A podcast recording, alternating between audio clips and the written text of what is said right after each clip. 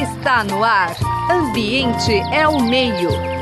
Uma conversa sobre as questões do nosso dia a dia. Ambiente é o meio.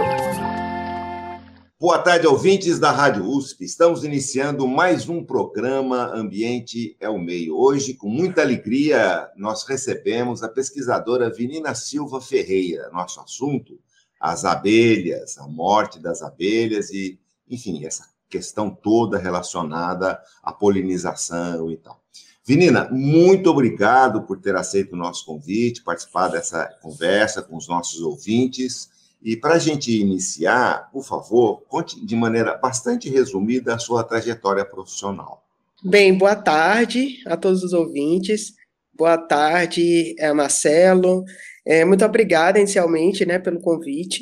Bem, eu sou bióloga, né, sou licenciada em Ciências Biológicas pela Universidade Estadual de Feira de Santana, na Bahia. Eu fiz meu mestrado na zoologia, né, estudando as abelhas, é, também né, na, na Universidade Estadual de Santa Cruz. Fiz o doutorado na Universidade de São Paulo, em Ribeirão Preto, também trabalhando com as abelhas. É, durante o doutorado também eu é, fiz um estágio na Universidade de Manchester, na Inglaterra, também estudando as abelhas, e atualmente eu sou professora né, da Universidade Federal do Vale de São Francisco, né? É, na verdade, desde 2010, né? E durante esse período eu tenho trabalhado não só com as abelhas, mas também com outros insetos. Excelente, muitos insetos, afinal é tudo é tudo junto, né, Vinina? Mas vamos focar inicialmente nas abelhas, toda essa questão de polinização, as funções ambientais que elas exercem. E, para iniciar, são todas as abelhas que estão em risco de extinção? Existem algumas com mais risco que outras? E como é que está essa história toda? Bem, as abelhas, assim como outros insetos, né, são organismos bem sensíveis, né? A todas essas questões e esses problemas ambientais, né, como poluição, é, desmatamento, é, as queimadas, né, que consequentemente vêm com, trazem poluição, né, uso de agroquímicos. Então, assim, é, isso tudo interfere na vida das abelhas de um modo geral, né. Então, assim, a gente tem é, abelhas que produzem mel, que praticamente são a, a, maioria das abelhas que as pessoas conhecem, né, e existem as abelhas que não produzem mel, que são as abelhas é, solitárias, né? É, e que a maioria, né, 85% das abelhas são solitárias e não produzem mel, né? Então, assim, mas todas as abelhas são muito importantes para a polinização, que é a transferência de, do, do pólen de uma planta para outra planta ou de uma flor para outra flor, sabe? Então, assim, a grande importância da, das abelhas é justamente na polinização, porque essa polinização que vai fazer com que a gente tenha alimento. Então, assim, é, se a gente tem um alto índice de, de, poluição, se a gente tem queimadas, se a gente é, tem essa, é, é, agroquímicos, né, poluentes no ambiente, a gente vai não só atingir as abelhas, como outros grupos de organismos, né, inclusive a nós mesmos. Né? Então, as abelhas, de um modo geral, elas são bastante sensíveis, né, a alterações ambientais. Vinina, eu posso então imaginar, ou afirmar, melhor dizendo, que a perda de habitats e a, a utilização aqui no Brasil indiscriminada de agrotóxico sejam as principais causas dessa, não diria extinção, mas uma perda muito grande dessas colônias, dessas abelhas. E se for, quais os Quais os problemas advindos né, dessa perda toda? Você está dizendo em polinização, o que, que significa isso em termos reais? Bem, o é, que, que acontece? O, a utilização de agroquímicos é sim um fator muito importante para a perda das abelhas. É sim, sabe? É um fator muito grave, muito grave mesmo, né? E em relação às abelhas, como eu falei, né, existem abelhas que são solitárias, existem abelhas que formam colmeias, tem a rainha, os zangãos, operárias, né? para essas abelhas, por exemplo, que formam as colmeias, é, já existem estudos que mostram que os, esses agroquímicos, esse, eles interferem, né, é, de, um, de um modo geral nos organismos, né, interferem na...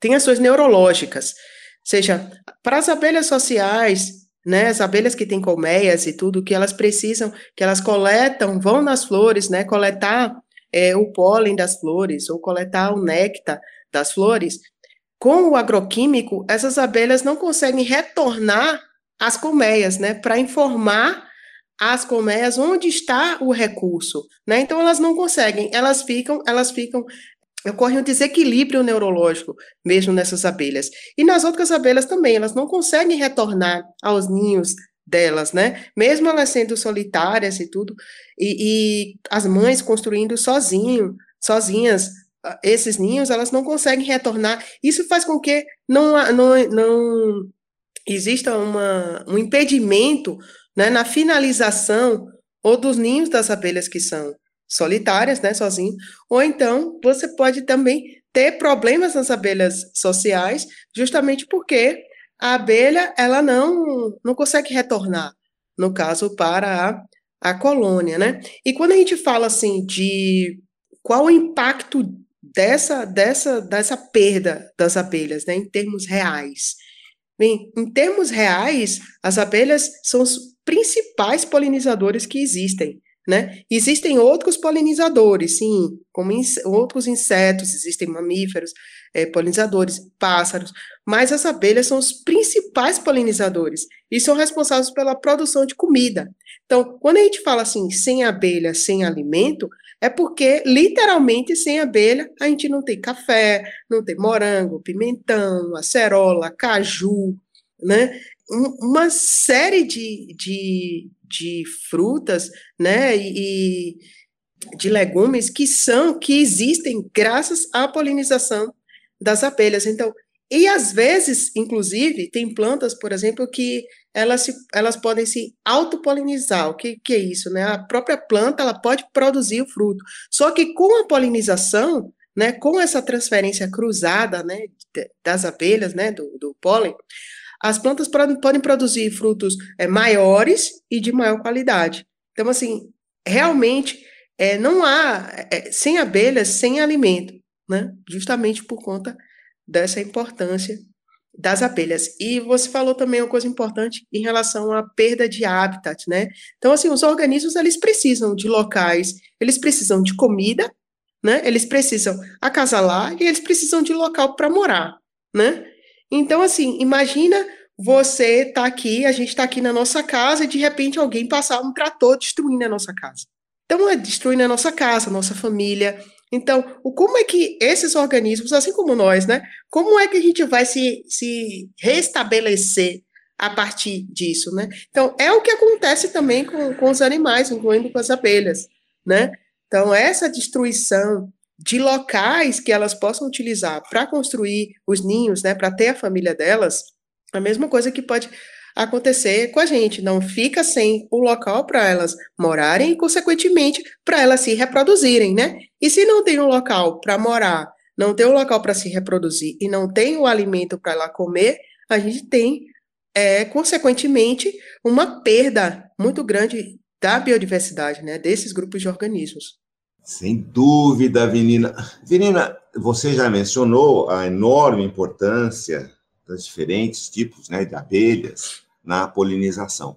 Mas há outros insetos também, e você mencionou no início que estava que está estudando, enfim, está trabalhando com outros provavelmente polinizadores. Eles sofrem dos mesmos problemas de morte ou desorientação por agrotóxico e perda de habitats? Sofrem, sofrem sim. É, como eu te falei, é, o que acontece é que os agroquímicos é, no ambiente, eles interferem na vida de todos os organismos, né? não só dos insetos, mas também de todos os organismos mamíferos, inclusive na nossa vida. Né? Então, assim, é, quando se utiliza agroquímicos na lavoura para matar, para, para, para controlar né, alguns, alguns insetos, é, esses agroquímicos, a gente também consome esses agroquímicos né? indiretamente a gente também consome. Então, e assim, o que, que acontece? Geralmente se utiliza, né, esse termo, né, ah, vamos utilizar agroquímicos para controle de insetos praga, né? Então, assim, os insetos, eles não são praga por acaso, né? Eles, eles na verdade, existe um, um, um aumento da população desses insetos justamente porque a gente, de certa forma, interfere no ambiente deles, né? E a gente causa um desequilíbrio. Quando a gente causa um desequilíbrio, a gente chama dele, eles de praga. Mas, assim, se a gente for pensar grosso modo, a gente aqui é uma praga, né? E não eles. Justamente porque é, a gente precisa é, entender, né? Que a gente pode ter um convívio com a natureza. Não é dizendo assim, não, não vamos então interferir de forma alguma. Não. Nós somos animais também, a gente precisa se alimentar, a gente precisa vestir. A gente só precisa ter um convívio amigável com a natureza. Como? A gente pode plantar, contanto que a gente tem, também tenha áreas que sejam adequadas para esses organismos é, construírem suas casas, né? Áreas adequadas para esses organismos se alimentarem. Então, a gente consegue estabelecer um equilíbrio, né, entre o, as, nossas, as nossas necessidades e as necessidades deles, né? Então, isso faz com que a gente tenha um índice mais baixo do que a gente chama de, de insetos praga, né? Justamente porque a gente pode a gente pode conviver em harmonia com a natureza, né? Inclusive a gente tem é, já já tem várias vários estudos, né? E vários investimentos hoje aqui no Brasil nessa área, né? De, de agroecologia, onde a gente tem o cultivo de, de grandes cultivos, contanto que a gente tenha é, áreas naturais é, próximas, né? Então, isso não só favorece o bom, a, a, permanência, a manutenção de polinizadores, né? Mas também de outros organismos, como aqueles que são predadores, né? Que vão comer altas populações, por exemplo, de insetos que estão causando danos à lavoura, né? Então, a gente tem equilíbrio entre o predador, o herbívoro, né, que seria a praga, o polinizador, aquele que vai participar da decomposição. Então, assim, trabalhando de forma harmônica, a gente consegue, a gente consegue sim é, viver de uma forma que seja benéfica para ambos, né? Tanto para a gente quanto para os outros, outros animais e plantas, né? Sem dúvida, né? O modelo do, do agronegócio mundial, mas especificamente brasileira, é por demais predador, e você está comentando sobre alternativas. Me faz lembrar, menina, um texto que ficou bastante emblemático no movimento ambientalista e também naqueles que se preocupam com a área ambiental, da, da Raquel Carson, né, da Primavera uhum. Silenciosa, uhum. que ela dizia que está se usando tanto veneno, etc., que não haverá mais pássaros. Pode até ser que haja pássaros, mas aparentemente nós não teremos as, são as abelhas, e com isso será uma primavera sem comida, né? Eu acho que é alguma coisa nesse sentido. Ou seja, aquilo que ela preconizava na década de 1960 não está assim tão distante da nossa realidade, infelizmente, né? Não está, não. Não está, não. Eu, a, na primavera silenciosa mesmo, a gente tem que estender para o silêncio, para, para, para um silêncio geral, né? porque a gente tem um, não só essa questão dos agroquímicos, como a gente tem também uh, essas as mudanças climáticas, né, com alteração de, de temperatura no ambiente, isso tudo propicia é, também, né, a, a perda, né, de biodiversidade.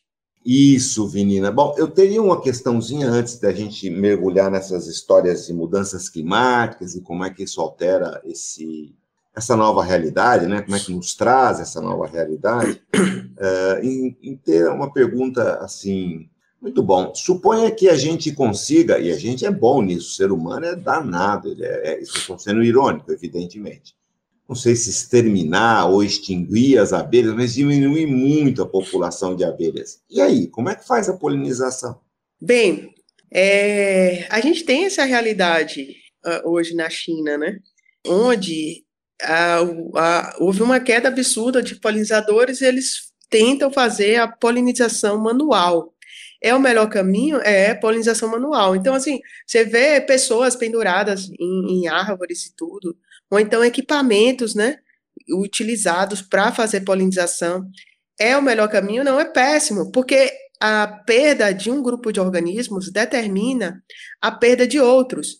É, exato. Porque, assim, existem plantas que a maioria das plantas, na verdade, elas têm uma dependência muito grande pelo polinizador. Existe o que a gente chama de coevolução, quando eles evoluem juntos, né?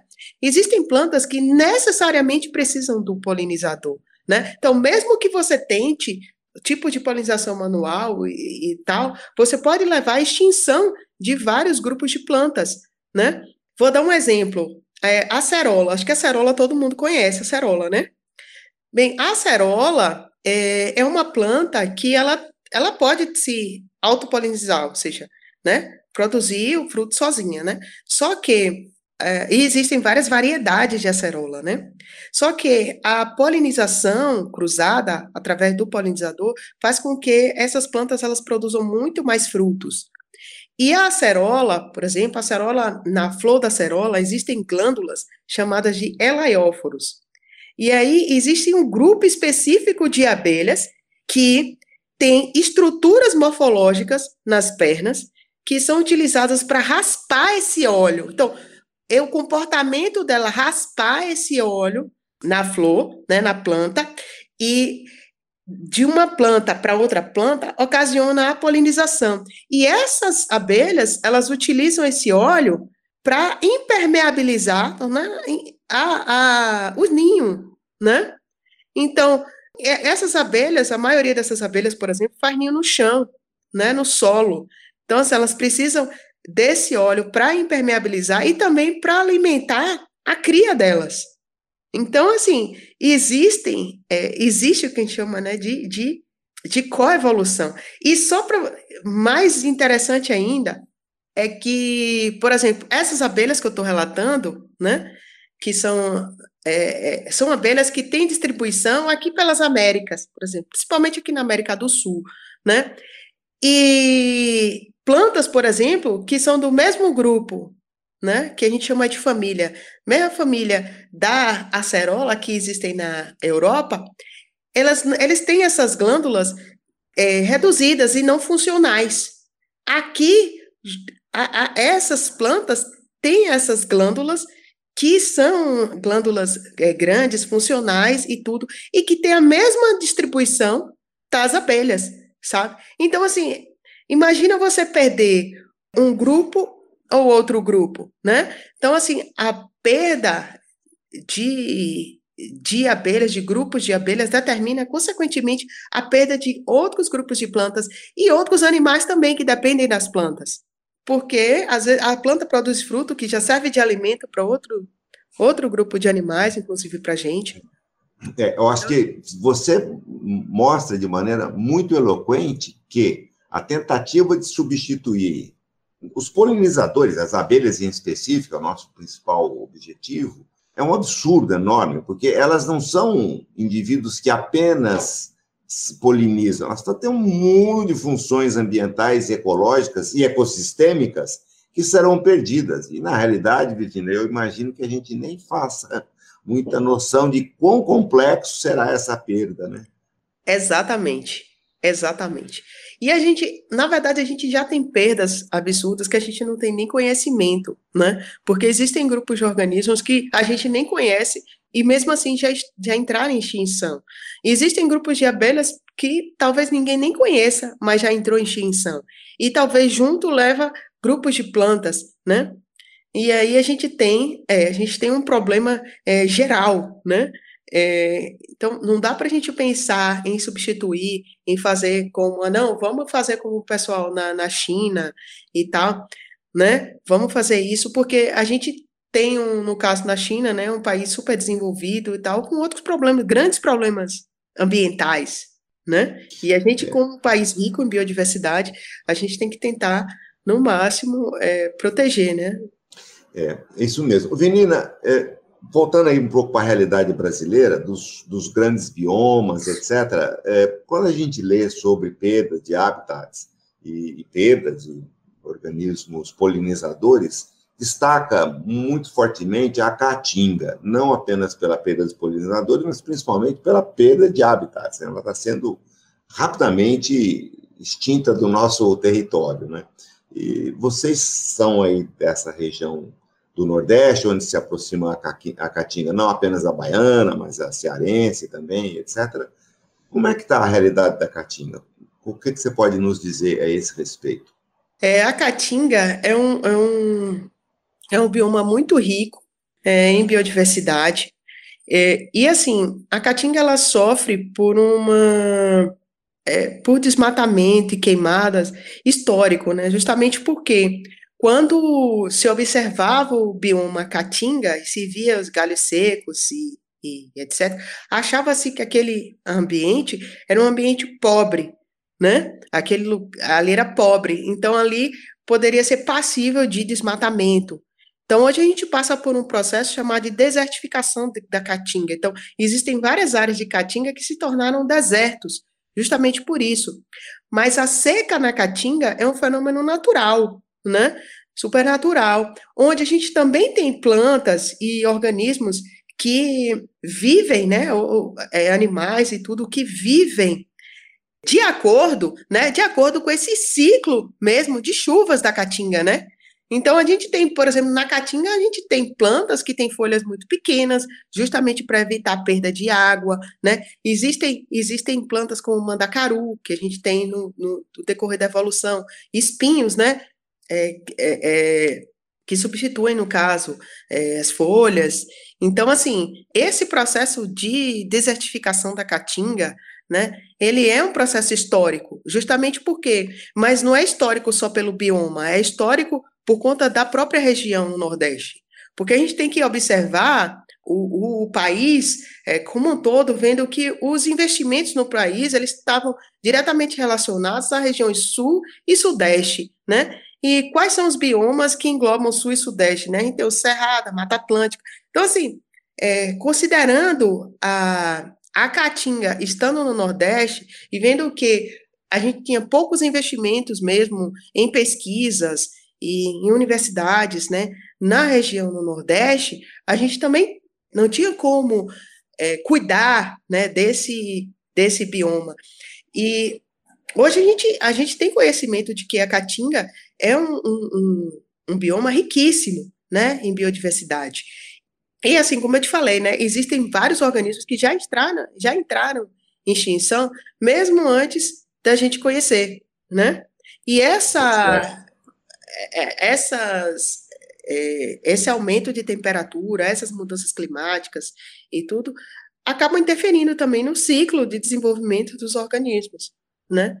É, são muitos assuntos, né, na, na, sem dúvida alguma, não é um futuro, é uma realidade a mudança climática. Nós estamos em pleno processo de mudanças. Eu queria que você comentasse, não apenas assim, e de maneira rápida, porque infelizmente nosso tempo já está se esgotando, mas comentasse conosco um pouquinho sobre esse grupo de pesquisa que tem, que vocês pertencem, né, no Vale do São Francisco, que é o Ecomentes, não sei se falei correto, e a importância dele, os objetivos que ele tem. Por favor, Vinina, de maneira mais sucinta possível.